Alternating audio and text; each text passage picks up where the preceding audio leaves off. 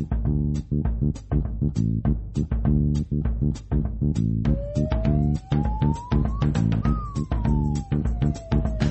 ねねねつもじねねねねつもじねねねねつもじねねねねつもじ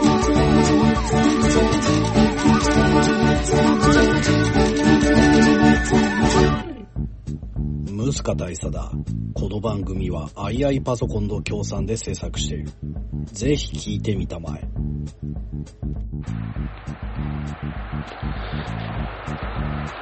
えー今年も始まりました。はい。はい。松崎漫画大賞2023、えー発表の場にお越しいただきありがとうございます。ありがとうございます。毎度言ってる気がしますけど、もうこんな時期なんですよね。もうこんな時期になりました。えー、大体2月ぐらいは、2月3月ぐらいなのかな？はい今、どうなの？今配信時期どうなの？いつ配信されるか俺知らないから。どうなんですかね？2023年度には配信されてますはいはい真夏、真夏だったりしてね。はまあ外雪降ってますけどね。はい。はい。早く帰りたいと思います。交通機関が止まる前に。はいというわけで、松崎勝利です。セジグディジョネーズです。カーゼ SP のカードです。はい。というわけでですね、えっ、と、松崎漫画大賞とは、はいえーいろんな漫画賞の選者に選ばれない松崎がブチ切れて、もう俺の松崎の松崎による松崎のための漫画賞を、えー作りました。なるほど。なので、えっ、と、すべて、どの漫画が対象に選ばれるのか、どの漫画が、あのーその、要は、県内、順位圏内に入ってるのかとかは、もう全部松崎が決めます。すべてが松崎次第。はい。え崎次ーで、えっ、と、皆さんからも、えっ、と、この漫画おすすめみたいなね、あの、感じのメールも送っていただきまして、はいえっ、と、関口と、えー、カズさんにも、はいえっ、と、それぞれ選んではいいただきまして、熱文字の中でも漫画好きの3人がはい。そうですね集まってから。はい。ただ、対象を選ぶのは松崎の ただの独断と偏見です。いやーもう、ワンマンにも程がありますけど。こっちが熱意こもったプレゼンしても、松崎さんにハマるかハマんないかな。そう、そこは。ハマるとかハマんないとかじゃなく、俺がまず読んでる中からエントリーするんああ、で。なるほど、なるほど。賑やかしじゃん、じゃあ俺ら二人、今日選んできたけど。俺の中では決まってますけど、どうぞです。なるほなん で、メールも送ってきてくださいましたけど、賑やかしです。ど。なるほど。ただ、これを聞いてる方に届けばいいなという感じですよね。はい。はい。なのでね、あの、まあ、2023年も、あの、何の選者にも選ばれなかったので、えーこれが続きます。なんか漫画を超女なんか紹介する番組とかと企画とか増えてるのにですもん。のにです。あはい。あのーしかもその、この漫画がすごいとかあ、、はい。結構いろんなね、何人、複数人もはい選者がいる、もう何十人とそういえばか、賞も増えましたね、いろんな漫画の。増えましたよ。えーその中にも選ばれなかったので、えー残念なが。だからら今もう漫画家さん本人がテレビ出てますもんね。あそうそうそうそう。う。島本和彦さんですか？さんま御殿で漫画家会ありましたもん。いあやーゆでたまご先生とか。へえ。すごいね。もうその漫画家さんがもう出るそのバラエティ番組も増えましたし、その漫画をあの紹介するっていうもう番組も増えましたし、はい。あの漫画沼とか、うん。えっ、と、岩井くんと花澤香菜さんがやってるやつとか、なんだったらもう芸人が漫画描いたりしてますもん。うん、ああ、そんな時代なんですねありますから、まあだからそこにね、あの、選ばれなかった怨念を、こじらせた。はい、をあの、あの、個人制作の熱文字でぶつけたいと思います。はい。スポンサーさんもね、いらっしゃる中でありがとうございます。はいということでね。はい。というわけで、えー、だからその、いただいているメールを、えーご紹介しようと思います。はい。えーっと、こちらは、わかめご飯記者からいただきました。熱文字編集部の皆様ごきげんよう。ごきげんよ毎週楽しく聞いています。2023年に単行本が発売された漫画が私が年間大賞に、年間大賞にふさわしいと思うものを2作品挙げさせていただきます。う。はい。一つ目は、恋する乙女の作り方です。ほうほう。クラスで人気者の男子だけど、実はコスメ好きな主人公、御堂健志郎が陰キャの幼馴染、え日浦美果に、えーえメイクを試したらとんでも美少女が誕生したといったお話です。えーしかも日浦は、えー、御堂のことが好きなようで、二人からすれば同性の幼馴染なのに、とても男子同士には見えないイチャイチャシーンを拝めます。そして、えーあ、いわゆる男の子的な要素もありますが、イラストの美麗さも相まって、かなり純度の高いラブコメになっています。そして、一人者出版と聞いて納得しましたという、えーこちら、えー恋する乙女の作り方。そして二つ目は、囁くように恋を歌うです。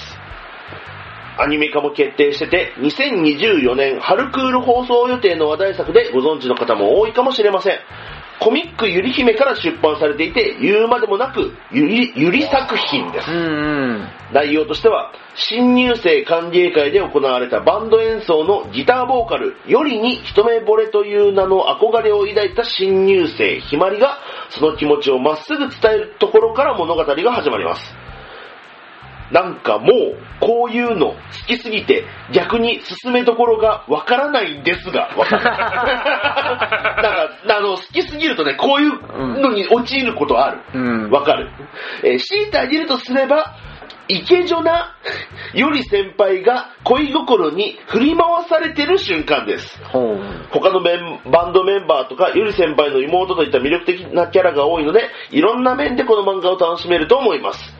以上、年間大賞にふさわしいと思う2作品を紹介させていただきました。ややジャンルが偏っている自覚はありますが、熱文字編集部や皆様、えー記者の皆様のアンテナに少しでも反応していただけると幸いです。ということで、わかめご飯記者ありがとうございましたあり。がとうございます。やっぱ一人者が好きな感じしますね、これうね。んこの二つのチョイスは、はい。いわ恋する乙女の作り方、俺なんかね、名前はね、知ってたんですよね。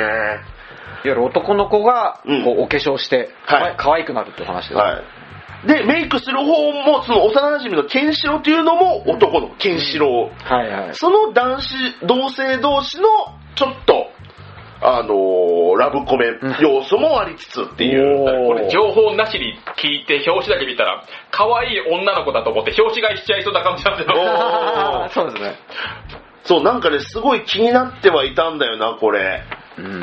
あ、でもちょっと、記者が勧めるならちょっと読んでみよう。本当みんな思ってるんでしょうけど、男の子とは思えないくらい可愛いです。これに尽きるんでしょうけど。なるほど。いわゆる男の子要素、男の子、娘の的な要素もありますが、まあそこだけじゃないっていうことですよね。いやーいいですね。いいですよ。こういう趣味思考が出てるのが全然いいですよ。そういうの言える場ですから。熱文字らしいですね。はい。続きまして、えー、前、えー、熱文字ネーム、前田稲穂と申します。えー、松崎漫画大賞開催ありがとうございます。ということで、メール送っていただきありがとうございます。えー、小生が推す作品は、3月29日に最終4巻が発売された、今日から未来、えーヒーローズコミックスフラット。えー作者は、吉富明人先生、えー代表作はアニメ化されたイートマンなどですね。えーあらすじとしては、えー突然幼馴染のミクから、ミクから告白された京子。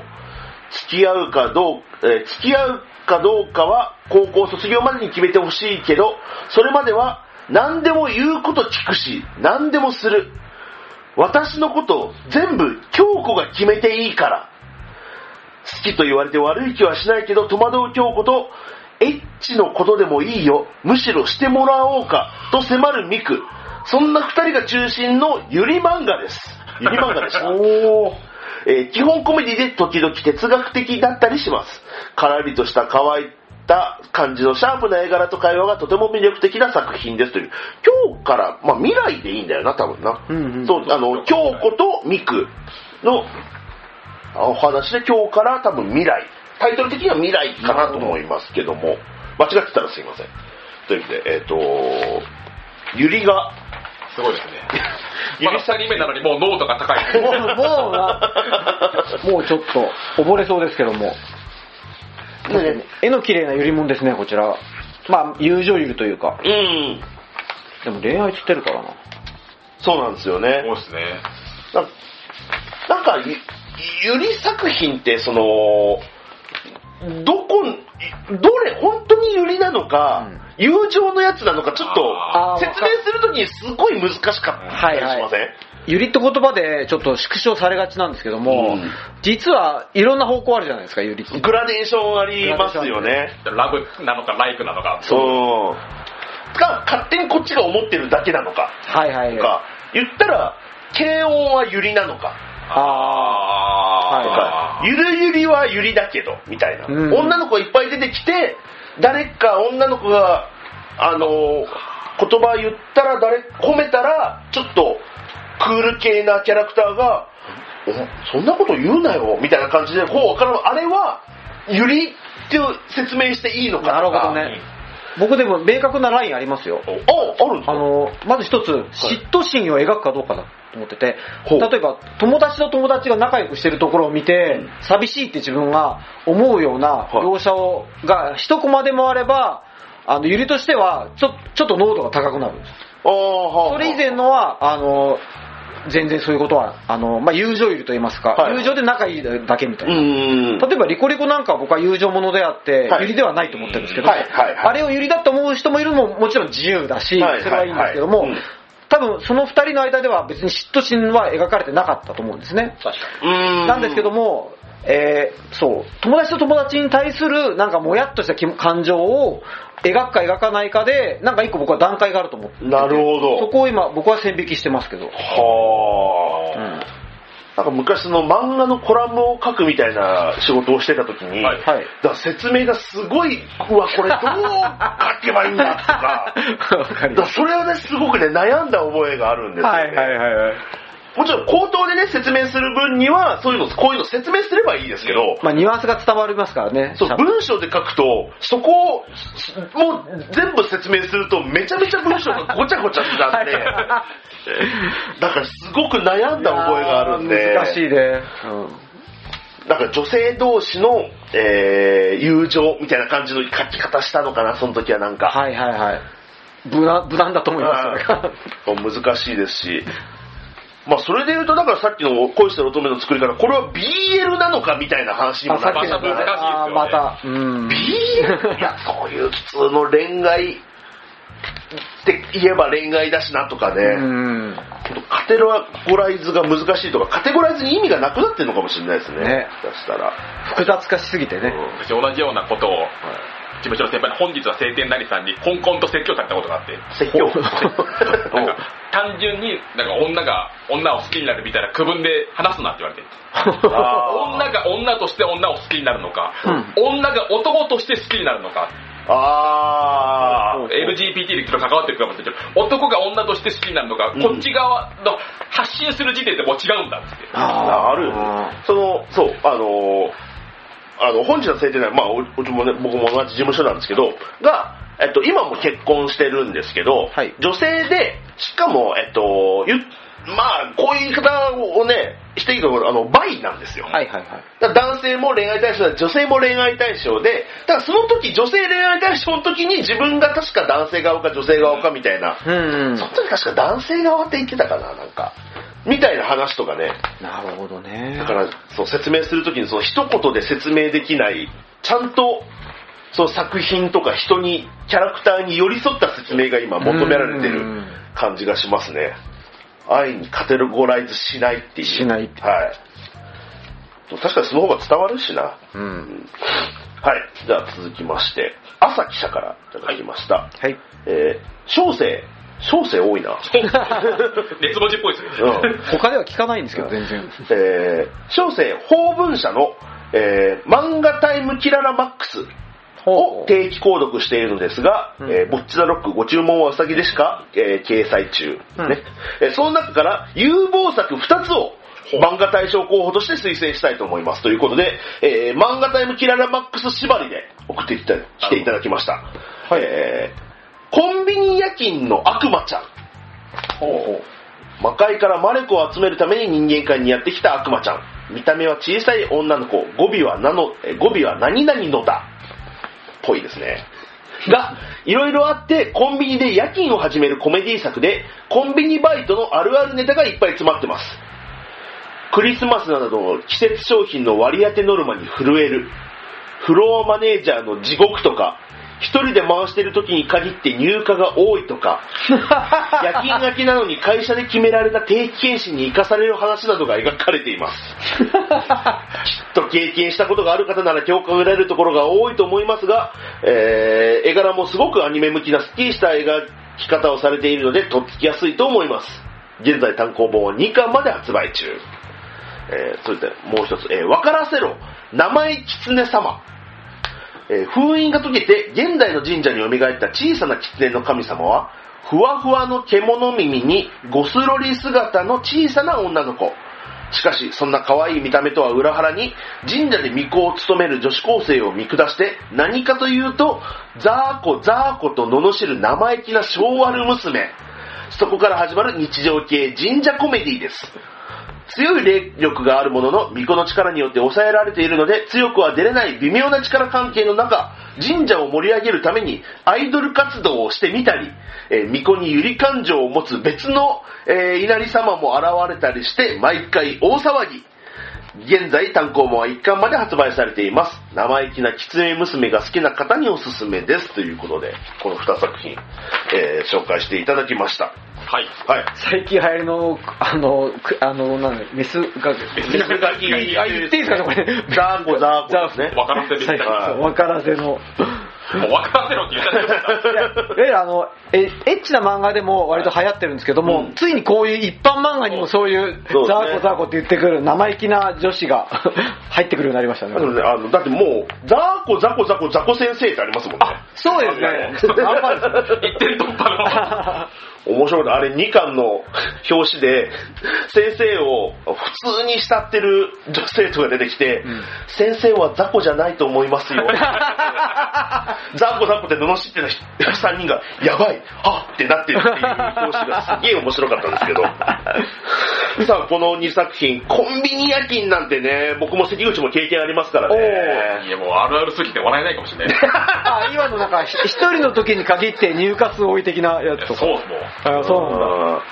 へで、まあ、あの、大体深夜コンビニって2人だから、1人休憩に回るともう1人でね、やんないといけないですよね。実際コンビニ夜勤でこんな可愛い子働けないですよね。あー深夜なんて。なるほど。ね、深夜ね、だって深夜可愛い女の子1人だと、だって大変だもんね防犯上のあれもあるし。はいはい。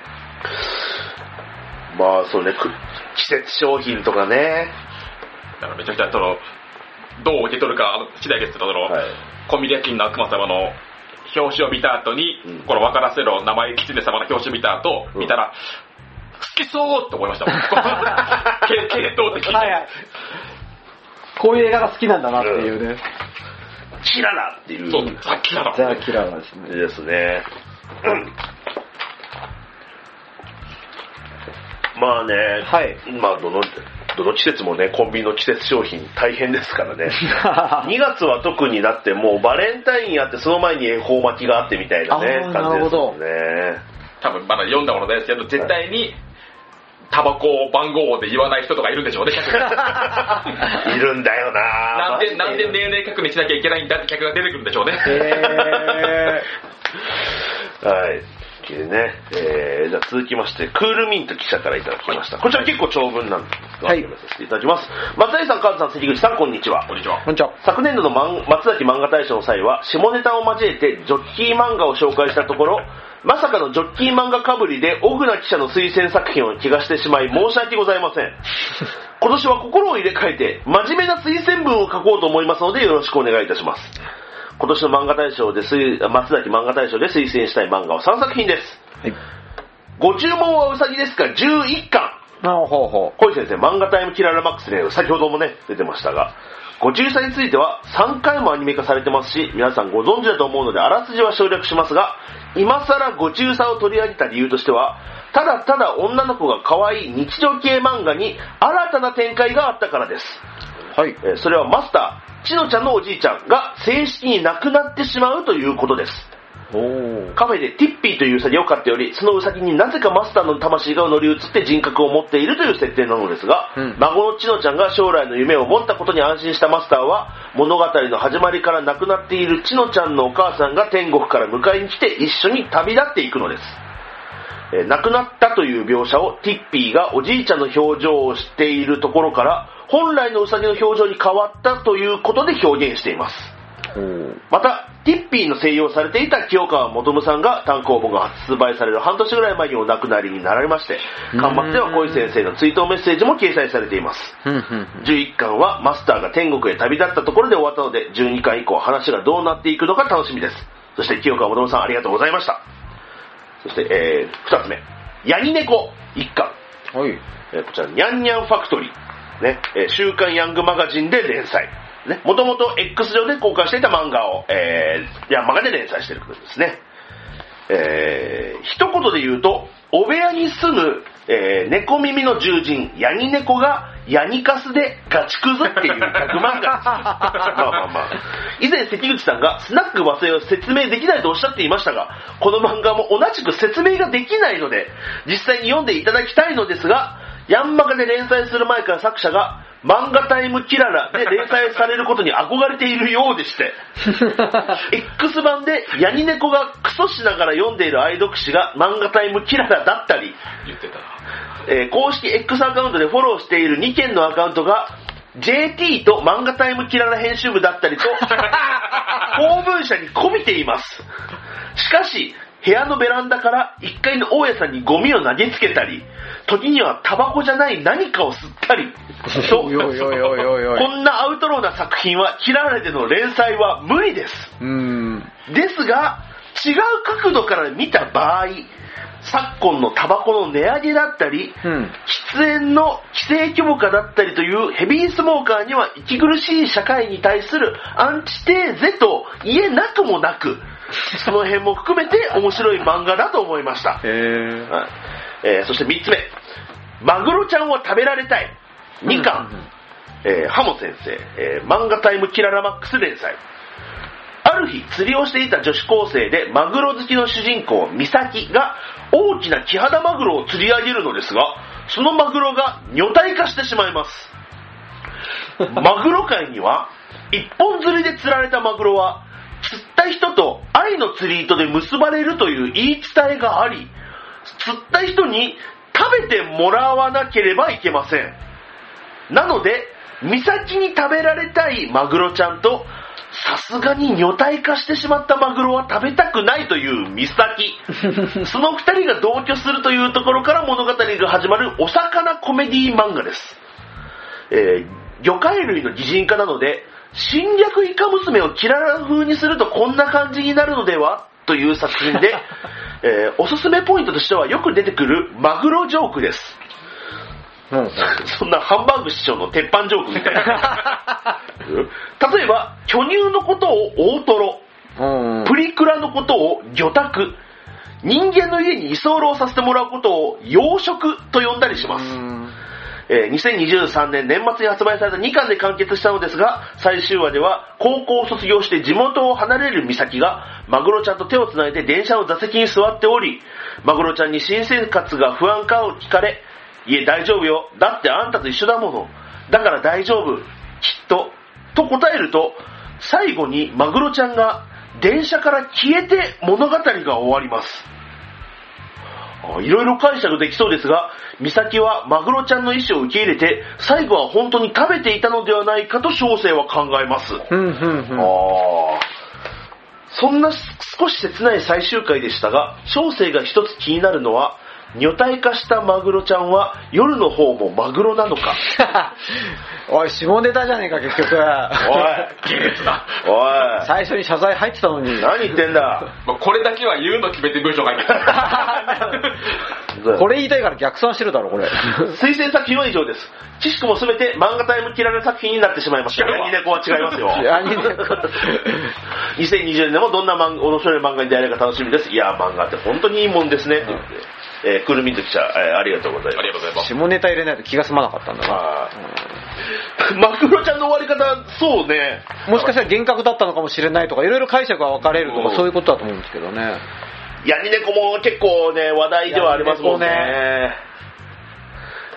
ヤニネコ個人的に話していいのかわかんないですけど、触れづらいというか、はでも上半期の時に撮った漫画で、自分が紹介した漫画で、あ、はいはい。殺道っていう、はいはい。はい、殺殺し元殺し屋のがサラリーマンう。うんん。になって働くみたいな漫画があるんですけど、まあ多分もうニュースになってるから知ってる人いると思うんですけど、んこの殺道の絵を描いてる方の作者が、はいやり猫を X 上で誹謗中傷しまして、そ 殺道が打ち切りやってしまったんですね。そんな終わり方あるみたいな。いやどっちも面白かった勝ったからのに。こそ、のうん。不幸な事故。そうです。そうですね。両方とも好きな人にからするとね、もう本当に、なんでヤンバがないで揉めちゃったんだろうと思ったんですけど、ね不幸な出来事ではありますが。はい。まあ、ごち、もうそうね、ごちうさんはでも、クールミットさんずっと言ってないかな。クールミットさん本当に、馬娘とごちうさんはずっと言ってる気がする。はい、ということでありがとうございます。ありがとうございます。じゃあ、えっ、と、こちら、最後ですかね。はいえー、ふぐじろう記者からいただきました。はいえー私は、放課後秘密クラブ1巻と、ダンジョン飯14巻を推薦させていただきます。はい。2023年は私にとって、放課後秘密クラブが始まり、ダンジョン飯が完結した年でした。なんるほど。皆さんは今年始まった作品から一つ、または完結した作品から一つ選ぶとしたら、どの漫画を選びますかということで。そうか、ダンジョン飯とか完結。ダンジョン飯が、確かだいぶ間が空いて、13巻、14巻、同時発売でうん完結したんですよ。はいはいはいはいで僕、その12巻で、はいあの、あ、すみません、えーと、若干ネタバレしますって言いますか、はいはい。テレビで始まったばっかりの作品をネタバレしていいのかまあなるほど。はいはい。あの、12巻で、あの、ラーメン二郎会めちゃくちゃ笑って、うん。このララーメン二郎会のこの後どうなるんだろうと思ってずっと待ち続けてたんですよ。はいはい。いやーもう素晴らしい終わり方で、あまあ、の、渡された甲斐があったという号か。泣と言いますか、大団円と言いますかお。前がなんかアニメ化しそうって言われて結構ありましたもん。ありましたね、うんもうみんなの希望もありましたし、なんか全然メディアミックスが動いてない感じなので、うんこのままなんか、なんか漫画通に喜ばれるままあの終わっていくのかと思ったんですけど、まあ今回ね、まあアニメやってますけども、はい。まあ本当にダンジョン飯はあの去年を代表するあの美しい作品でしたということで、僕も同意見ですということで、うんはい。どうですか？今年始まった作品から一つとか、なんかありますか杉口は。今、えー、夏の時ちょっと話してるのかな？はい。今まだコミックが出てないけど絶対におすすめしたいっていう漫画が1点。だから2023年に始まった漫画が、ああ、なるほど。おすすめしたい漫画が自分のはいはい2023年ベスト3に入ってるので、あ、なるほど。じゃあこの後紹介が、その紹介も含めしたいなと思います。なるほど。いいですね。じゃあね、この後も引き続き聞いていただいてということで。はい一応ね、僕もね、あのー今年始まった作品、だから2023年か、い始まった作品というかね、ちょっと手前ミスなんですけど、僕の知り合いが書いてる漫画でね、あの、死にかけた僕はまだ芸人を辞めてないっていう漫画がね、へー。見たことある、ひらカタカナ5文字があるな。はい。あの、ナターシャというね、あの、事務所違うんですよ、後輩芸人が。はいはい。えっ、と、こちら、ノート創作大賞っていうのを受賞しまして、それをきっかけに、あの、ノートで書あの、いてたんですブログの、はい。はい、そうですね。はい。で、えっ、と、正式にその角川さんから出版したっていう漫画が、えっ、と、2023年発売されまして。これがね、えっ、と、実際にナターシャが実際に起こった、え起きた、身に起きたことからちょっと広げ、話を広げた、まあ、帯にも書いてますが、反自伝的コミック。ね、ナターシャが、一回その、駅のホームでバイト行くために、駅のホームで待ってたら酔っ払いがもう線路に落ちちゃって。で、電車も来てると。で、周りに人いないっつって、もう何も考えずに線路に飛び降りて、で、その、なんとか酔っ払いをこの、要はホームの下に、はいはいはいで、なんとか助かったっていう。でももう実際本当はね、その後、本当に怒られたらしいんですよ。その駅員さんでもうそんな危ないことしちゃダメだとか言われたらしいんですけど、もうその時はもうとっさに体が動いちゃってっていうの、へ経験があって、そっから、あの、ちょっと本人のその、その死生観みたいなのも、ちょっと考えるようになったりとか。このまま芸人を続けててどうかみたいな話とかもやっぱ考える。それからできた漫画ですね。その主人公も実際そういうことが起こって、それから芸人人生をどうしていくか、その周りの芸人がどうなっていくかみたいなことを描いた。ですね。その帯にもね、あの、カズレーザーからの、夢見る若手芸人の青春キラキラ群像劇、こんな文言に虫唾が走る人々に読んでほしい。ねえー、あと、裏の、見取り図の森山くんも、えー芸人って基本的に社会不適合者なんですよね。ただ人を笑かせたいだけで。っていう。お自分読んだら絶対面白いだろうな。そう、だからその、結果辞めていく芸人もいて、うん続けていく芸人もいて、くすぶる芸人もいて、うん腐る芸人もいてみたいなね、本当に結構リアルなリアルですね。感じでね、物語が進んでいくので、うんテレビで見てる輝かしい世界だけが芸人だけじゃないぞうあーなるほどーん。っていうのもね、ちょっとこれぜひちょっと読んでいただければなと思いますので、はい僕からはね、ちょっとあの、今年始まって、えー完結した作品ということで、なるほど。はいえー紹介させてもらいましたが、えー、松崎漫画大賞には入ってません。言っちゃった。ここまではプレゼンしといて入れないんですはい、入れません。というわけでね、えーこの後は、えーいよいよ、えーお二人の、えー、とベスト3作品、そして松崎漫画大賞の発表です。はい。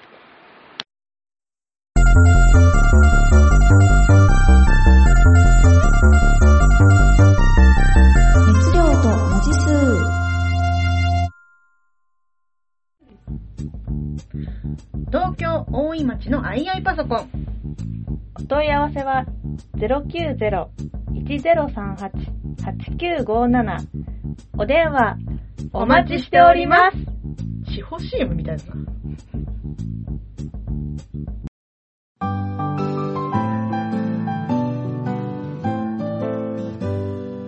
熱文字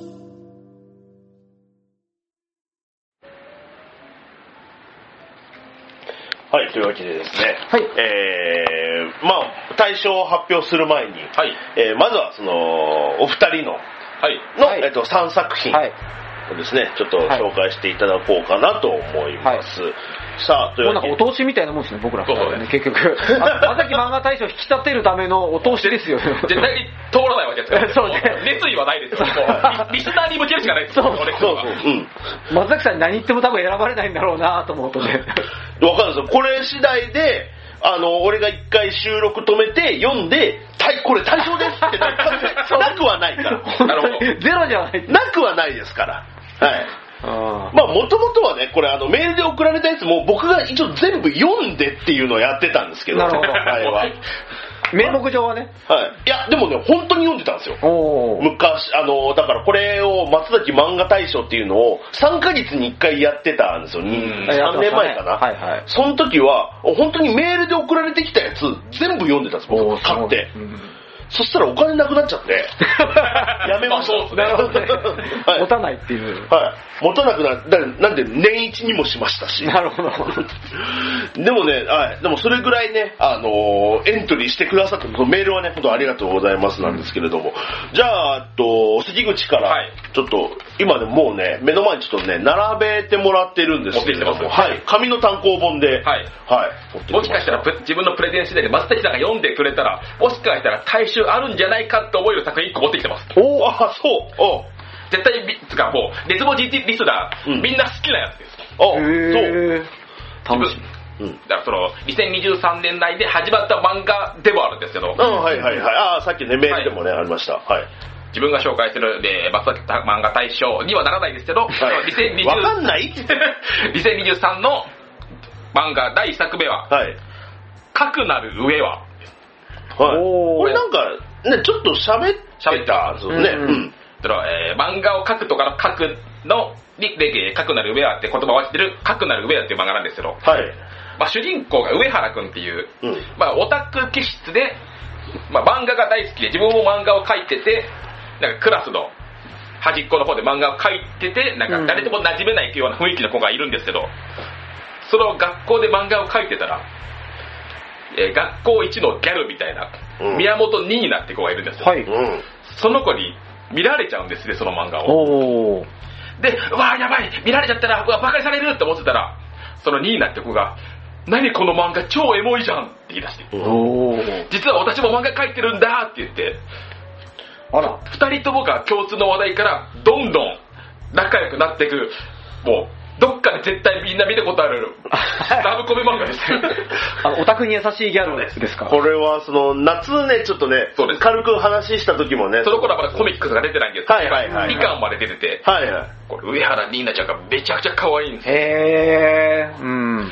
黒髪ツインってのもう露出の激しいおっぱい大きい子ああ、なんもですよ。なのに、まあ、ギャル特有の、ギャル特有っていうか、ギャルなのに純なところもあるし、う、はいはい。その漫画に対してもとても真摯な向き合い方で、それ上原くんも、あ、この子ギャルだけど漫画に対しては僕よりも真面目だっつって。ああ、ははなんか、一回上原くんが持ち込みに行くんですけど、うん。ボロクソに言われて、うんもう嫌だって言ったら、その、ニーナちゃんは、何回もい、もう、何百作品も書いてるんですよ。おー。へこんな子がこんなに書いてるんだ。上あ。原くんも励まされて、ーはいはいはい。二人ともが一気、いやまあ漫画を書いていくんですけど、なるほど。もうシンプルに海に行く話とか、まあね。ー、だって言ったらね、あのー、あれ、そのビスクドールは恋をするでもね、全部が全部コスプレの服作ってる話かっていうのは全然違うもんね。ちゃんと海に行く理由がある。デッサンの、あ、で水着の、あ主人公が女の子を描くのが下手だからっつって、あじゃあ海海に行けば水着の子たくさんいるじゃん。いや、犯罪ですよ。ってなって危ないな危ういなだからその子にさ、あ、そうか、犯罪か、じゃあさ、って言って、ニーナちゃんがうん T シャツ脱いで、私の水着書けばいいじゃんって言ってくるんですよやばおそのくらいの距離感で、いやもう、やば立っちゃうじゃん、これ。上原くんも正直どんどん好きになっちゃっていくんですけど、はい。ニーナちゃんも出さないんですけど、うん。あれ？この気持ちって恋なのかなってなり出すんですよ。おー。なるほど。ラブコメ要素もあると。ラブコメ要素です。ただ、うん。最今の最新話の方で、新キャラが出始めて、はい。はいはいはい。あちょっとネタバレになっちゃうから言わないですけど、その新キャラがどう立ち回ってくるかの、もしかしたら三角関係、四角関係になってきそうな雰囲気を醸し出してるんで、一筋縄ではいかないかもしれないです。なるほど。へなんかね、ちょっと、えー恋のライバルなのか何なのかうん、わかんないですけど。去年見たキャラ漫画キャラクターの中で一番可愛いです、この宮本ニーナちゃんは。おー。僕、一回見た瞬間に、うんあ、もうこれコミック買うわって思って、おー。黒髪系のギャルギャルです。ですね。金髪とかじゃない割と珍しいかもしれないですけど、そうね。まあ、ヤング、まあこれヤングアニマルでやってるんですけど。ちょ結構前かな、ヤングアニマルで、ギャルご飯っていう、あー、はいはいはいはい。ギャルがご飯を書くうん漫画があったんですけど。自分もそれ読んだ瞬間すぐ買ったんで、でもヤングアニマルとギャルに弱いです。おー、そうなんだ。あ僕、ギャルご飯はあのインタビューで作者さんにお会いしまして、おすごいな本人ギャルですね。えー、ああのわ若い女性の方で、はいはいはいあのまあ、取材のためなのか分かりませんけども、ギャルっぽい格好で来てくださっててー、白戦車でってやるんで、すごく、それ思い出しました。はい。かくなる上は。はぜひ読んでください。みんな、絶対みんな大好きです。えー、ネット文字リスナーはにはもう刺さると、間違いちょ。っと、ほんベクトルは違うけど、僕ヤバっぽさも、うーん、なるほど主。人公がおどおどしてるんで、うんけど積極的な、こんな美人な子の横に行って僕はいいのかみたいな。いやーあけどそんなん気にならないくらいもしかしたら僕は好きだみたいな感じになってくー。る。うわー。なるほど。そういう厚さもあると。あと創作漫画系も本当最近増えてすごく楽しいですね、どれもね。あー、その漫画を漫画を描くテーマにした。漫画はいはいはい。あんまもう言っちゃうともう内容全部言っちゃいそうなんで。ああ、そう、この辺じゃあ、読む楽しみが減っちゃうからね。で、続いて、まあ、かくなる上は、はいがはい一作目です。はいはいで続いては、こっちは、まあ、まあ、だいたい松木さんは呼ばないなーって漫画なんですけど、いちいち言わなくていいよ。なんか角が立つだろ。なんか。何？サンデーで連載中のレッドブルーという、はいはい。レッドブルー。赤、青。はい。まあ、相鉄友さんの話？鉄友じゃないですレッドブルーじゃないです。主人公が、まあ、レッド、M- MMA 総合格闘技のうんうん漫画なんですけど、ほうほうほまあ、主人公の鈴木青葉っていう子が、まあ、病弱で夢もない子だったんですけど、う。うん同じ高校のクラスメイトに、もう本当に赤澤謙信っていう、本当那須川天心みたいな神道が。格闘技もやってて、でずっと同じ学校だったので覚えられてなかったんですけど、その謙信君にする主人公が。で、し青葉が謙信君の方が嫌いなんですね。うんキラキラしてるからみたいなうん感じで。うんけど、なんか急に、なんか、まあ、不良に絡まれてるところを、青葉が、ケイシングに助けられて、うん。お前こんなんじゃダメだぞと。お前夢なんてない、み夢なんてな、も持てよって。うんうん。夢持ってないお前なんて空っぽだなって言われて、うん。総合格闘技のプロ、まあ、プロを目指すケイシン君にこの鈴木青葉が殴りかかるんですね。突発的に動いちゃって。で、結局殴り返されてやられちゃうんですけど、うん。あ、わかった。僕、こいつ嫌いだわ。じゃあ、こいつボコボコにするために格闘技始めようって、目標はできるわけだ僕が始まるんです。で、しかも、最初から歪んでるのが、あ鈴木アウバをいじめてた子がいるんですけど、うんその子も本当に格闘技を習ってて、うん。僕のことボコボコにしてんだから、みんな強いんだから、僕に格闘技教えてよって、そいつに習い出すんですよ。へー。で、アウバは病弱だから、まあ体力はないんですけど、うん性格も自分に合ってるのか、なんか、寝技をどんどん覚えていくんですね。はいはいはい。なんか相手の嫌がることをする、あ、うんこれ僕に合ってるなっていうう。ん。なるほど。で、途中で関節技の師匠みたいなのが出てくるんですよ。ほう。うん。その同じようになんか、み君も、えー、アモチさんっていうか、えー元格闘技家のか、えー関節、えーサブミッションのプロ、プロフェッショナルがいるんですけど、その鈴木ハオバを最初見て、うわ、お前多分、謙信君みたいなキラキラしてる世界に憧れて入ってきてるんだろうって、最初、強めにやってるんですけど、あ実はその青葉は謙信を倒すためにやってるんですって話したら、あ、なんだ、君もこっち側の嫌なやつか。あ。寝寝技のエキスパートイコール嫌嫌なやつみたいな。で、そこから関節技を教えてもらうんですけど、その、本当に自分格闘技あんま見たことないですけど、うん格闘技の面白さが分かるというか、主人公体が弱いんですけど、うんうん。格闘技で関節技を決めるためには関節技でだけ練習しちゃダメなんです。相手を倒すための立ち技を練習しないといけない。はい。で、最初蹴りを教えてもらって。で、蹴りがうまくいったら、相手はその蹴りを警戒する。で、その蹴りを警戒したら、今度は寝技が決まりやすくなる。うーん。で、あ、できることが増えていくと楽しいなって主人公も気づいてくるんです。そのできることがことごとく嫌な攻め方なんです。うんあーなるほどだからちょっと珍しい漫画ですよね。熱血感じゃないというか、うん。格闘漫画っぽくはないよね、その入り方とか。いかに相手を締め落とすかを考える子なんで。うん。でもだからこそちょっと親近感も湧くような。そうです。うん。だから本当に見てば、いわゆる漫画の主人公に出てきそうな子をどんどん倒していくんですよ、この子は。うーん。だから割とスカッとするというか。なるほど。で、敵も嫌な子じゃないんですよ。だからこの子何なんだって思って、なんでこいつの前来たんだってなるんですけど、最終的にはやっぱ仲良くなっていくんで、へえ。レッドブルは総合格闘技知らなくても読める面白い漫画です。いや、でもちょっとあのひねりを加えてあって、あの、興味出てきましたね。見ます？なんかアメコミ映画にもなんかこんなんなんか、なですよ。なんか、あのヒーローたちをなんかぶっ倒していくみたいな。紫の全身タイツみたいなの着てません違うかな俺見た目全然わかんない。なんだったかななんかあった気がしたんだよな。っと格闘技が全然わかんなくても読める漫画だと思うんですよ、レッドブルは。はいうん試合も丁寧に書いてるんで、一応自分は滑る漫画、プラス書くなる上はレッドブルなるほどが100目ですね。去年暑かったと。はい。あ、ザ・ボーイズだ。ザ・ボーボーイズ。そうそうそうそうそうそうそう。ボーイズ、その、憧れたみんなのヒーローが、実はめちゃめちゃ嫌なやつで、そいつを殺していくっていう。すげえ話だ。そうそうそう。で、じゃあ自分2023年の漫画大賞、3作目は悩んだんですけど、はい時期的にこれかなと思ったのが、はい。的、はい。金色のガッシュ2です。2でいいのかなああ、はい。あ一回金色のガッシュがサンデーでやってた漫画が完結した後のうんはい。続編がうん。今この時代に復活したという、はい。う。ん。このタイミングでもうアプリとかも配信されてますから、うん。今の子たちが元々のガッシュをどんくらい知ってるかわかんないんですけど、うん、そうね。もともと漫画、えー書いてた、それこそルローニケンシンとかもそうですけど、はい。昔書いてた漫画家が同じ漫画を描く、うん。ちょっとまさかガッシュも、しかもガッシュなんてめちゃくちゃ綺麗に終わったのに、はい。新しく始まったらどうなるんだろうなと思ったら、めちゃくちゃ面白いんですよ。おー。だから、もともとのガッシュがその魔界の王を決める戦いに、その魔王候補の100人が人間界に来て、その本を持ってるんですけど、本をパートナーに渡して、その100人同士の戦いを描く漫画なんですけど、うん。本来のガッシュだったらその100人同士の戦いが終わって、その魔界も平和になったんですね。うんうん。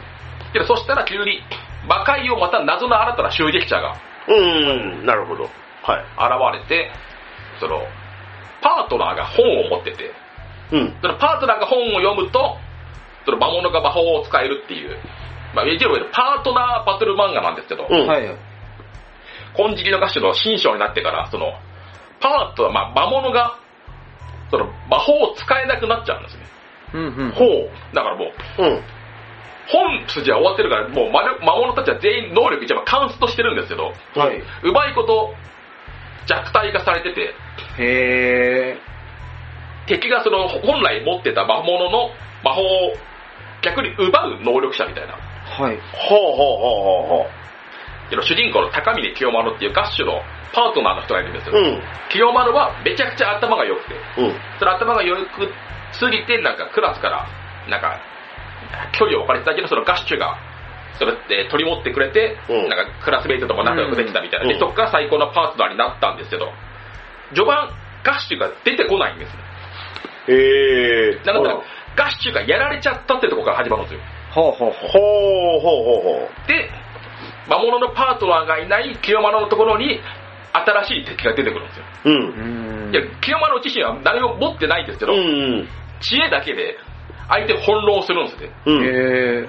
で、そっから、ガッシュたちがどんな風に出てくるのかっていうのは、ぜひ読んで。へえ。結構あれですね、続編になっても打足にならないんですね。それにならないですね。いや、すごいな。その魔物たちが、まあ、最初子供の姿だったんですけど、うん何年か経ってるんで、成長した姿が見れるっていうのは、なかなか結構。いい漫画だと思なるほど、はい。まあまあ、そうよね。続編だと、やっぱりあのキャラが今こうなってるとかもね、見見どころだしね、当時見てた人からすると。えーティオっていう、まあ、髪が、えー赤髪のちっちゃい女の子がいるんですけど、はい。その子がその新章に出てきたら、めめちゃくちゃムキムキバッチョの女の子になってます。うん、うん、うん、うん。はい。それだけでもガッシュ読んでたこの人からしたら、ギャップで、はいはいはいはいはいはでい。それでも可愛いと思えるんですよ。うん。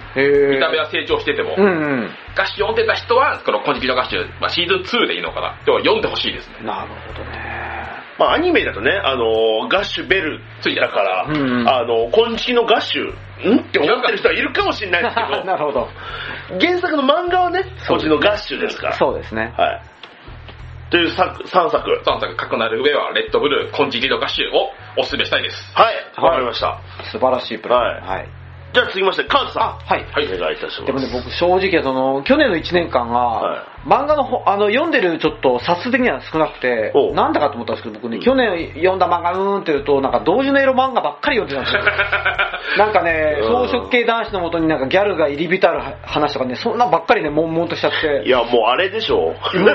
あの、い家に行くやつでしょ。そうです。まあまあでも今泉君はでも一般漫画にもなってるんですけど、そうなんだよな。あれ、あのパターン多いですよね。多いですね。絡み盛りとかもね。そうそうまあ去年終わりましたけど。エロのオリジナル同人が一般向けの漫画になる、単行本になるって。そうそうそう。で、またなんか違う話が展開されたりするんで。そのパターン増えましたよ。増えてますよね。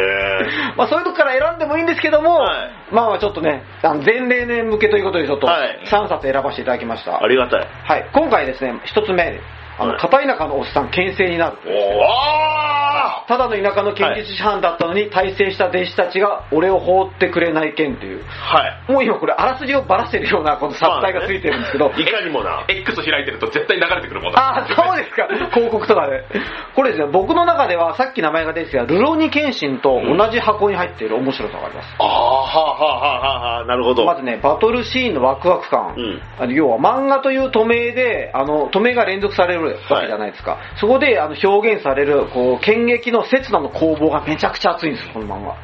技術が高くて、こう読んでいると、こう脳内でバトルシーンが、バトルがこう動きとして、あの、うん理解できるぐらいの凄まじいこう漫画力でうん、剣撃がワクワクして読ませてくれると。はい。このでまずすごいと。うん。で、あの、キャラクターもまた良くてですね、要は主人公は片田舎で、えっ、と、村で剣術銃、えー道場を営むおっさんのベリルという、はい。これが主人公で、で、そこにですね、王国騎士の団長に上り詰めた若い女性うん、かつての、えー教え子のアリューシアという女の子が来てですね、まあ、騎士団の、まあ、あの、剣術指南役として、あの、王都へ来てくれということで、まあ、スカウトされるんですけども、まあ、そこで、こう、王都に行くと、まあ、いろんなキャラクターたちの中に、こう、かつての弟子がもう大成した、もういろんな肩書きで、うん。あの強い立派な人たちが、あの、すごくなんか、あ、あの、先生、先生、先生って褒めてくれて、はいはい。はいだけど他の人にとっては、なんでポット、パッドでのおっさんがシナなんだよ、つって、で、なんかちょっとあの練習試合で懲らしめてやろうじゃねえかって言うと、見事にやられて、はい。あ、すごい目の色が変わってすごいっていうですね、割とこう、ナロー系で気持ちよくなる。そうですね。ああいう感じのですね、ことがすごくね、うん。あの、カタルシスが詰まってるという作品なんですよ。で、あのーまあ、本作に出てくるですね、その弟子たちがまたね、可愛い子はみんな多いんですよ。うん。で、これね、僕がこう年を取ったからだと思うんですけども、その、えーまあ、この場合弟子ですけども、要は、可愛い部下が、あの、いろいろ仕事とかで成果を出して、よ喜ぶ上司の気持ちになるんですよ。うん社会人的には、うんそうそうそうだからもうかつての割とこうそういうあたり、はいはいあの昔ペーペーだった、まあ、新人を育ててで若手がバリバリ活躍してると、い。なんかそれをこうなんか腕組みながら眺めろ。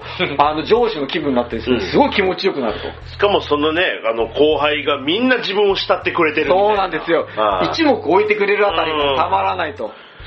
で、あの、まあ、さっき言ったように、バトルシーンも熱いと。はいだから僕の好きなものがね、いっぱい詰まってるんで、これをお勧めしたいと。あ、これ僕も読んでて、読んでるんですか？読んで面白いですね、これね。面白いんですよ。気持ちいいし、やっぱりその片田舎っていう、うんそのひっそり暮らしてたうん本当の実力者みたいなのが、その世に知られるそうそうそうそうというか、実は凄腕だっていうのもね。うん、だから昔自分が思ってた、そう中二の時に思ってたような感じで、なんとなくそういう感じもあって、うーん、な実るほは俺めちゃめちゃ実力者っていう。ど。あ、それ地方に住んでいらっしゃったってことですね。うん、地方に住んだから俺は、そう、あの、本当はこういう感じで過ごしてるけど、実際の実力だともっとすごい活躍できるんだみたいな、そういうこと思ってるやつはこんな活躍できないんですよ。なるほど。なるほど。なるほど。から本当に真面目に過ごして、本当に毎日もその剣術とか鍛錬を重ねて、あの、来たからこそこの活躍もあるし、あとその戦闘シーンもなんかちゃんと書いてますよね。いやーもうすごい熱いんですよ。こういう、あの、攻め方で来るから、こういう刃の向きでみたいな、はいはい。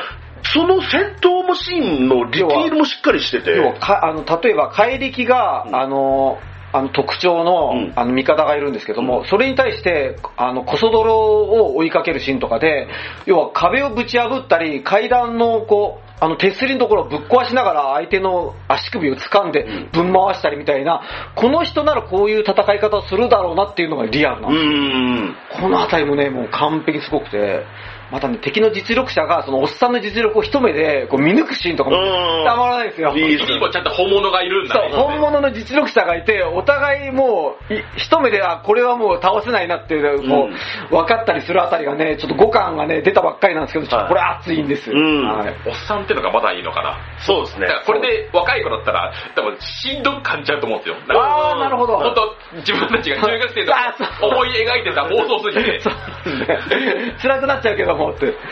これこれは多分転生じゃないっていうのもちょっといい気もするんだよなるほどなるほどはいちゃんと、ね、身の丈に合った年齢のおじさんが。地に足のついたおじさんだからこその魅力があると思います。うんはいはい。一作目これ。はい。はい。二つ目いきますね。JM というですね、はい。大竹正夫先生の新シリーズで、あの、ひな祭りというのがアニメ化したので、覚えてる人も多いと思います。はいはいはいはい。この方の新作でございました。はい。要はこの人お得意のですね、裏社会の硬派な男プラス、まあ女子小学生というこのね、組み合わせのギャップがね、あの、ひな祭りに続いて今回も生きてます。なるほど。ひな祭りは、あの、ヤクザ、はいヤクザの、えー親頭だったかな、はいと、あの、超能力者の娘さん、あー、って言いますか、まあちっちゃい女の子だったんですけど、うん今回ですね、裏社会でアンタッチャブルと呼ばれる孤高の殺し屋 J が主人公なんですね。それと、家にも学校にも居所のない孤独な少女、えーめぐみ。うんこの二人がですね、頭がごっつんこして魂が入れ替わるっていう、どこかで聞いたことありまくる昔からのパターンそうですね。はい。君の名は的な感じですけど、だただこの昔からのパターンなんですけども、この人が描くと一味違うんです。これが。まず絵柄がまず面白くて、割と硬派なおっさんの、えーまあ、渋い殺し屋の絵柄なんですけども、中身が小学生なんですよ、はいはいはい。小学生だから全身着ぐるみを着てゴロ寝してるんですよ。猫、猫耳見て動物耳あー着てて。で、やめろってこう、やっぱ小学生の体に入った J は切れるとかね、うん。っていうかなんか、え、なんだこのシュールなのはみたいな感じでちょっと呆然とするんですけども、そのあたりで面白くて、で、J というこの殺し屋は、自分のハードボイルドさに憧れてるんですよ、すごく。うん。で、えーまあ、ある時ね、殺しの依頼を受ける時に、えーそのね、J とですね、めぐみ、まあ、外見はおっさんとちっちゃい女の子が、あの、殺しの依頼を受けるシーンがあるんですね。はいそこで、えーまあ、殺しの依頼を受けるやつが、いや、こんな女女の子大丈夫なのかって言った時に、その女の子が、えー俺がこんなガキにやられると思ってんのか、お前のバカさげいのはなっていう、かっこいいセリフを言うんですけども、中身のめぐみちゃんは勉強して頭がいいので、そういうアドリブが効くんですよ。へえ、へえ。で、その言う、自分の体からその自分のあのかっこいいセリフが出てきたところを、旗から見ている、女小学生の J が、あ、俺かっこいいみたいなことを言う。それでギャグこういうのがね、すごく面白くてですね、あの、このあたりじゃ若干ときめいちゃってる感じの面白さとかあってですね、なんかこういうもう、キレのいいツッコミとか、ギャグとかのテンポがとにかく今回も健在と。いや、だから、ベタな設定だから、面白く描くの今、やっぱり難しく多分思うんですけどね。はい、いろんなパターンがもう出尽くしてるのにもかかわらず、まあ、この人描くとね、多分これ初めて味わう気持ちよさだと思います。おー。はい。これね、ぜひね、あの、最初の方はですね、無料で読めるんで、これも読んでほしいんですけども、ぜひですね、はい、JM ですね。ジェイとめぐみですね。はいはい、えー、じゃあ3つ目、はいいいですか？立て続けで。はいえー鍋に弾丸を受けながらというですね、あアドカングルメ漫画でしてね、うん。こちらですね、まあこれもグルメ漫画っていっぱいありますよね。はいはいその中でも、まだこういう切り口があったのかっていうふうにちょっと驚かされながら読んでます。はい。いわいわくですね、まあ日本にはどのお店も70点から90点が味わえると。うん。だけど世界の危険エリアにある料理は20点か5億点だと。はい。いうことで、こう世界の危険地域にある料理ほど美味しいという哲学で、まあ、あのシカゴというですね、こうイタリアンマフィアの本拠地だとか、割とあの治安の物騒な場所のグルメを楽しむというですね、こううん旅行と食レポ漫画で、はいはいはい。まあ、まず第1話なんですけども、これがまずメキシコにあるこう肉をですね、これ布でぐるぐる巻きにして、火でこう焼いてですね、食べる料理があるんですけども、これがですね、あの、マフィアの拷問焼きっていう名前がついてるんですね、地元でも。あの、服を着たままの人間を焼き殺すっていう 拷問があるらしいんですけどもその地区には。まさにそれを料理名にしてあるという、そんなやべえエリアの、あの、まあ、料理がいっぱい出てくると。クレイジージャーニーみたいな。ねあとね、あの、まあ、テレビ番組、まあ、言ったらその、ハイパーハードボイルドグルメリポートっていう、うん本当にそういう地域で、はいはいね、あの、食レポの。そうなんですよ。番組なんそれの、をもう本当に漫画にしたような。これがノンフィクションでやってるところがすごくてですうん。ねで、あとこれね、国内にも治安という意味ではなく別の意味でやばいラーメン屋があるっていうはうん。あやつがね、3巻かなんかに載ってましてですね。あの山の中で、えーツーリングをしてると、森の中で、ずツーリングしてると、ふとポツンとラーメン屋があるんですよ。うん。ラーメン屋があって中に入ってみると、まあ、いわゆるスピリチュアル系、広がっててですねこう、まあ、いろんなお札とかを、あのーわ押し付けられたりとか、渡され、無理やり渡されたりとかすると思うんですけどもこの辺りが、あ、4巻ですね。この辺りで、あの、宗教戦争ラーメンという回なんですけど そういうですね、日本にある、ある意味やばい、このラーメン屋がー、あー、そういう意味での。そういう意味でのやばさがですね、実は国内にもあったりとかするあスピリチュアル系の、で、なんか割と店員さんの発言がいちいちこう、なんか毒素が抜かれて消えてありますみたいな。そう、ああ、なるほど。こういうやばいところが国内にもあるのかとか。まあちなみにそこは後日行ってみたところ、はいあの、まあそれは聞き捨てだったんですけども、はい作者が後日同じ場所を見つけたところですね、はいあの、何か争いがあったようなめちゃくちゃにされていた小屋が残っていたっていうですね。ーえ？何それ？明らかに人の争いの後のある、あの、廃屋になってたっていう、廃墟になってたっていう。怖い怖い怖いって。後タヌキに化かされたみたいな話じゃないですよね。わかんない。わかんない。え？ー、何それ？とにかくね、まあ、これだけでも、これだけでもすごく面白いんですけども、はい。あの、さらにこの漫画ですね、作者がですね、こう、二次元を摂取し続けたですね、まあ、病になかかっておりまして全員美少女に見えるらしく、出てくるおっさんや若い兄ちゃんが全員美少女に書き換えられているっていうのがこの漫画のはあ、なるほど。はい、こ乗っかってる。で女の子たちがキャッキャとあのご飯とかを食べてるシーンがあるんですけども、大体多分このマフィア地区の入れ墨バリバリの多分おっさんとかがいるんだろうなっていうのを、これは女の子に全部書き換えられてるんで、なるほど。そうその一個乗っかり具合もまたね、なんか不思議なんですよね、これ読み味が。それで、それでようやく、でも確かに、僕らが見れるようになりますそうよね。僕ら的にはもう目に優しい感じのアニメ、あの漫画になっていてですね。それあれですよね、なんか、一回ニューゲームでその、あの、都市伝説ありましたね。あの、あれ女の子たちは、みんな本当はおじさんたちで、っていう。あの、あまりにもこのハードワークすぎて、女の子に見えてるだけっていう。集団幻覚集団幻覚じゃない。まさにでもそれを辞任して、そういう風に描いているという。なるほどはい。鍋に弾丸を受けながらの作品ですね。いや、タイトルはなんか聞いたことはあって、あはいはいはい。あ、そういう漫画なんだ。こういう漫画なんですね。アニメ漫画ってもうそこまで言ってるんですね。そこまで行って、つくのに行ってる感じがしますけども、はい。わあ、おもろそう。おもろいんで、この3作品は、はい、僕、はい去年、はい、単行本が出た中でのおすすめになります。わかりりました。はい。思い出しだけで一個だけ挟んでいいですか？その、なはいえー JM の大竹正夫さんの話が出た時に、はい調べたらギリ去年始まった漫画なんで、はい大竹正夫先生が書いてる女子高生女子あかねは面白いんであ、大きいです。はいはい。おーヤンジャンでしたっけ？今多分移籍して、えー、グランドジャンプブチャーですね。あ、むグランドもとジャンプもと読み切りで始まったんですけど、おう好評だったのか、グランドジャンプで連載、あシリーズ連載が始まった漫画が、インチキ霊媒師として働くことになった女子高生が本物の霊媒師を騙していく漫画。えー、あれもいいですよね。私は霊媒師なんかしたくないって言ってるけど、儲かるよっつったら、じゃあ働くって。大竹正夫先生の結論が面白いですよ。いや、面白いですね。すみません、挟んじゃって。あ、いえ、大丈夫です。本当はね、ルール違反なんですけど。厳しいな、ただね、失格にしようが何しようがね、そうあの僕が決めるだけなので。まあ、最初から失格扱いなんで、僕はいというわけでね、あのーいろいろ発表していただきましたが、はいえー、松崎漫画大賞、はいえー、2023ですね、はい。分がですね、えー、私も発表させていただければと思います。私も、えー、3, 3位からはい。はい。発表いたします。えー、第3位、はい。税金で買った本。あうわはいはいはいこれ実は、えっと、去年も選んでます。ー。おー。そう名前聞いてますもんね、確か。はい。えー、V2 ですね。そうですね。まあ一応、あの、ランクイン入りという意味ではもう、えっと、2年連続うのん。ランクインになりました。えっと、まあ図書館のお話です。はい。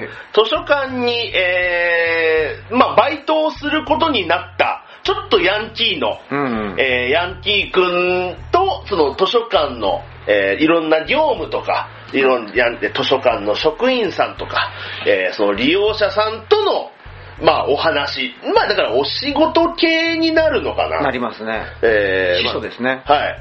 なんそういう、えー漫画なんですけど、まあね、相変わらずやっぱり好きでした。おー。最新刊出るとやっぱりワクワクして読んでました、今年も。ふんふんふん。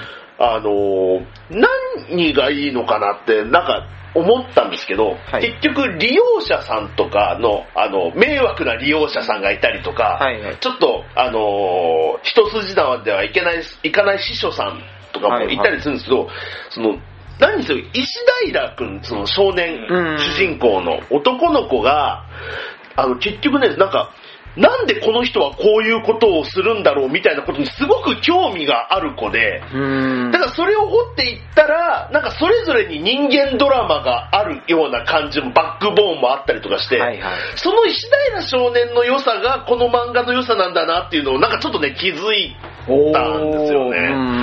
なんかこういう迷惑行為をする人も実はそのじ事情があったりとか、うん。実はその迷惑だとも気づいてなかったりとかみたいなのがなんか各話各話でいろいろ知れるのでた、まあ、言ったらその刑事ドラマで毎回犯人が被害者と犯人がいてそのバックボーンがちょっと掲載されるとか。なるほど。あとまあもう本当昔のドラマだとなんだろうホテルとか。うん火災の人とか。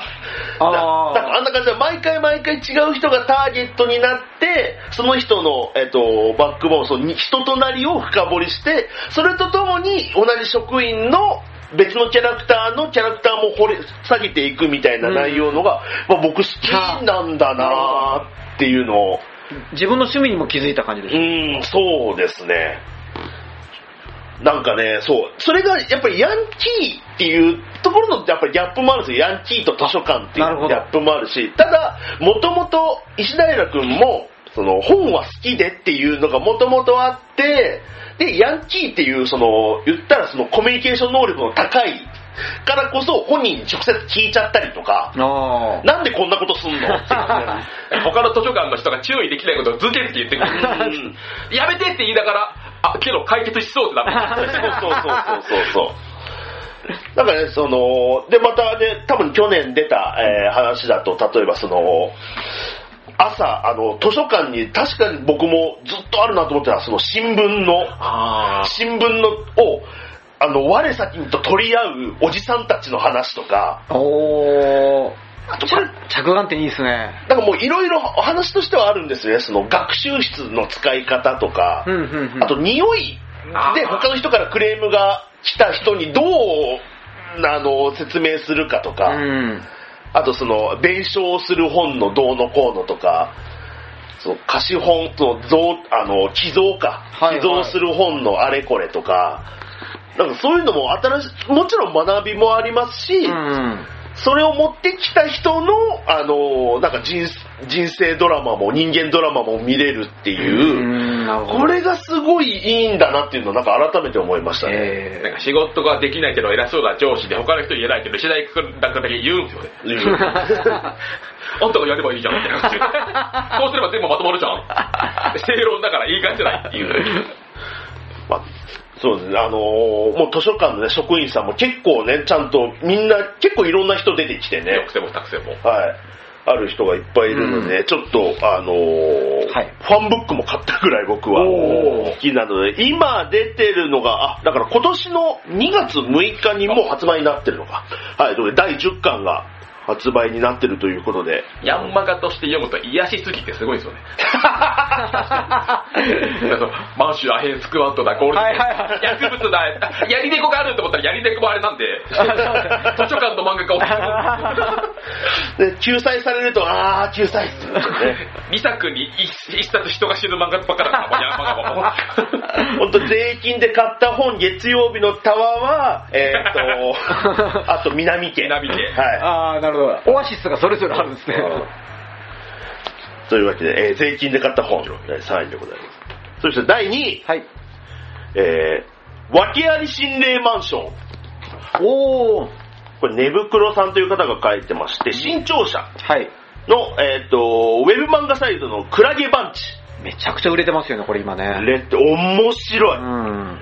あのーこのお話はですね、えっ、とか、東雲薫さんという、はいまあちょっとヤンキー少女みたいなうん見た目の女の子が、不労所得だっつって、マンションを買って、えー、これからもう働き、もう働かずに金稼ぐぞっつってマンションを買ったら、はいあのーめちゃめちゃ事故物件。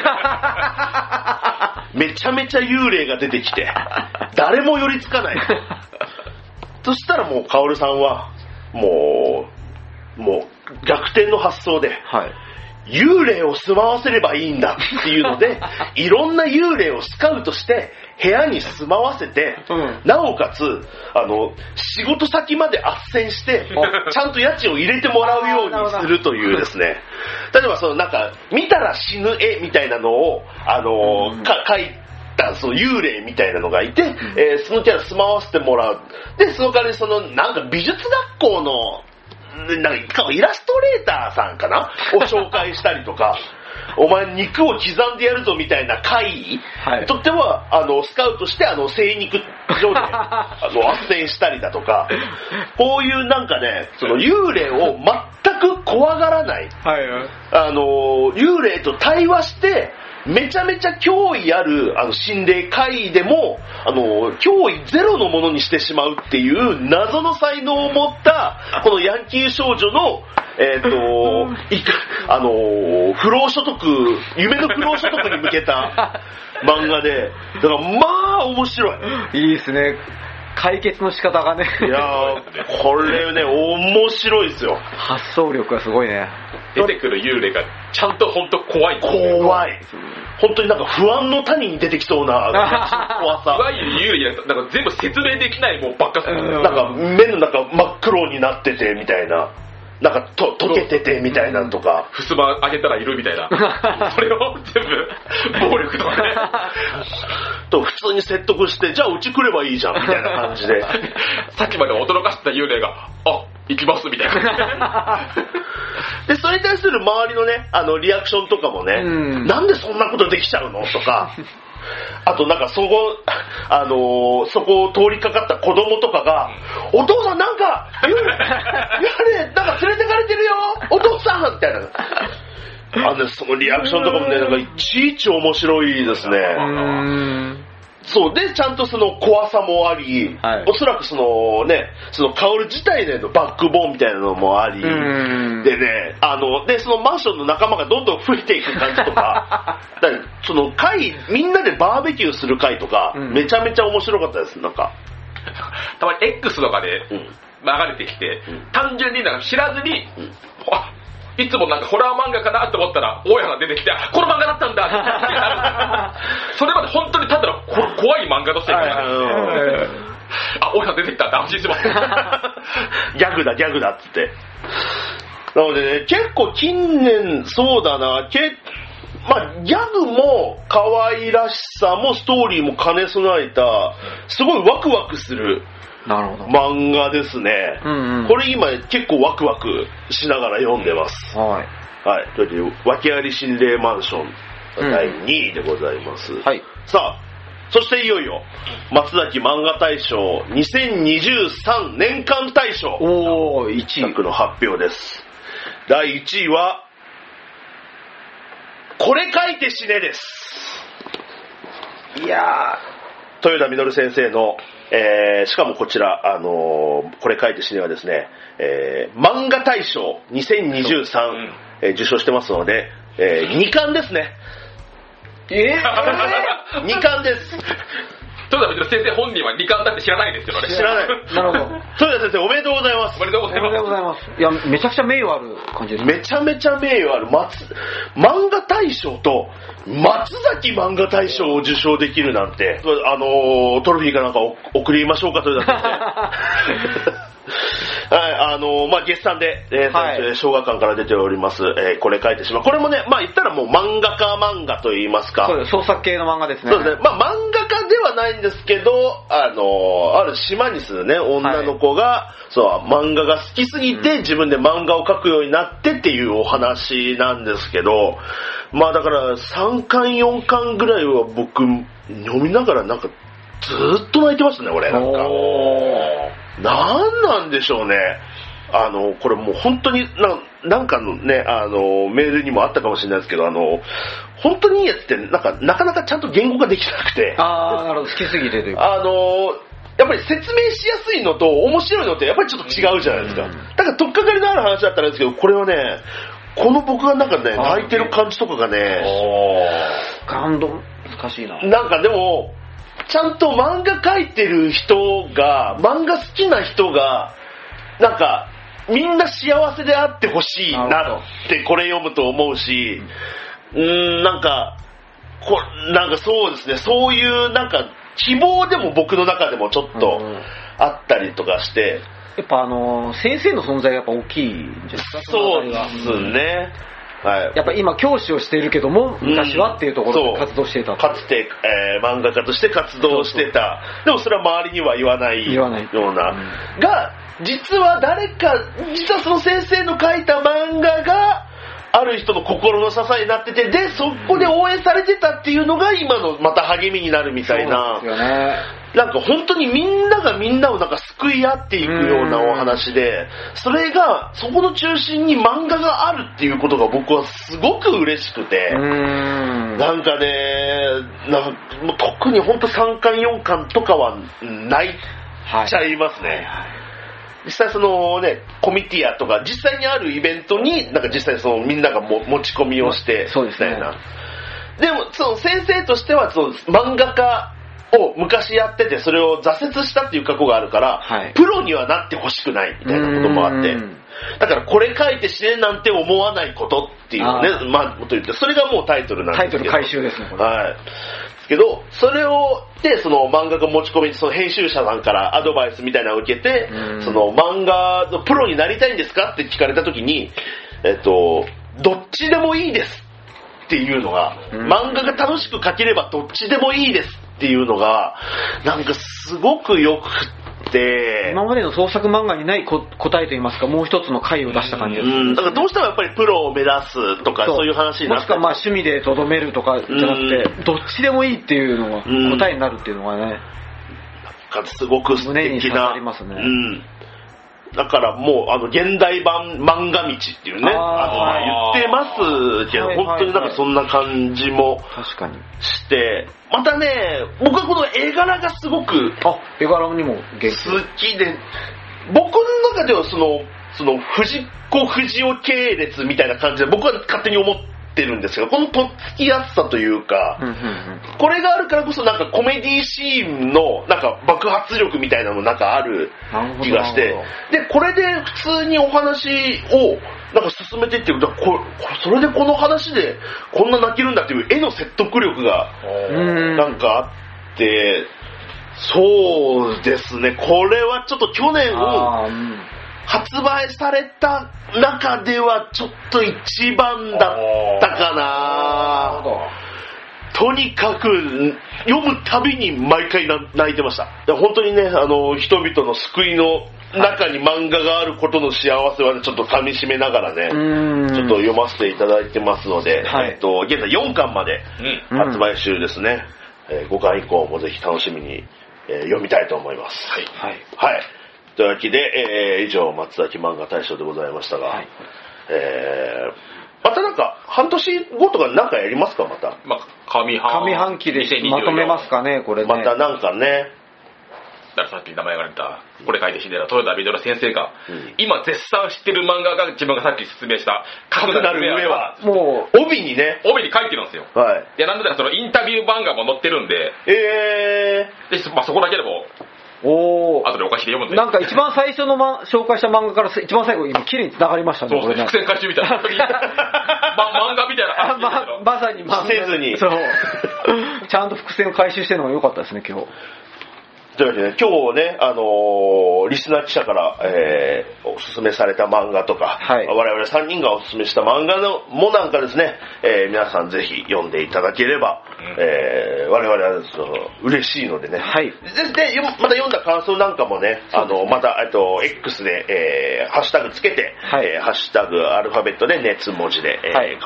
ポストしていただくなり、えー、熱文字 at gmail.com までメールいただければ、えーと、こっちの糧になりますので、はい。今回メール募集は X 使って、ね、告知してたじゃないですか。はいはいはいま漫画の話するよっていうのは、はいはいまたじゃあ次回もそれやるってことですね。またちょっとそうですね、やろうかなと思いますので、じゃあぜひこう X の方でフォローしていただいて、はい。そうですね、熱文字のアカウントぜひフォローしていただければ、どんどん募集中とはい。はい、と思います。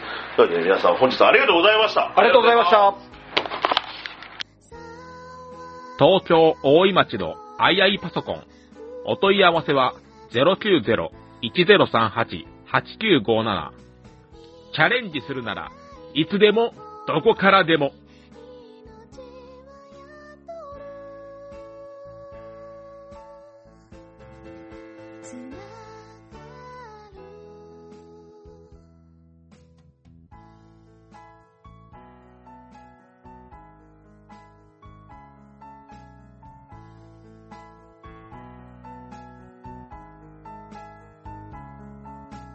真実と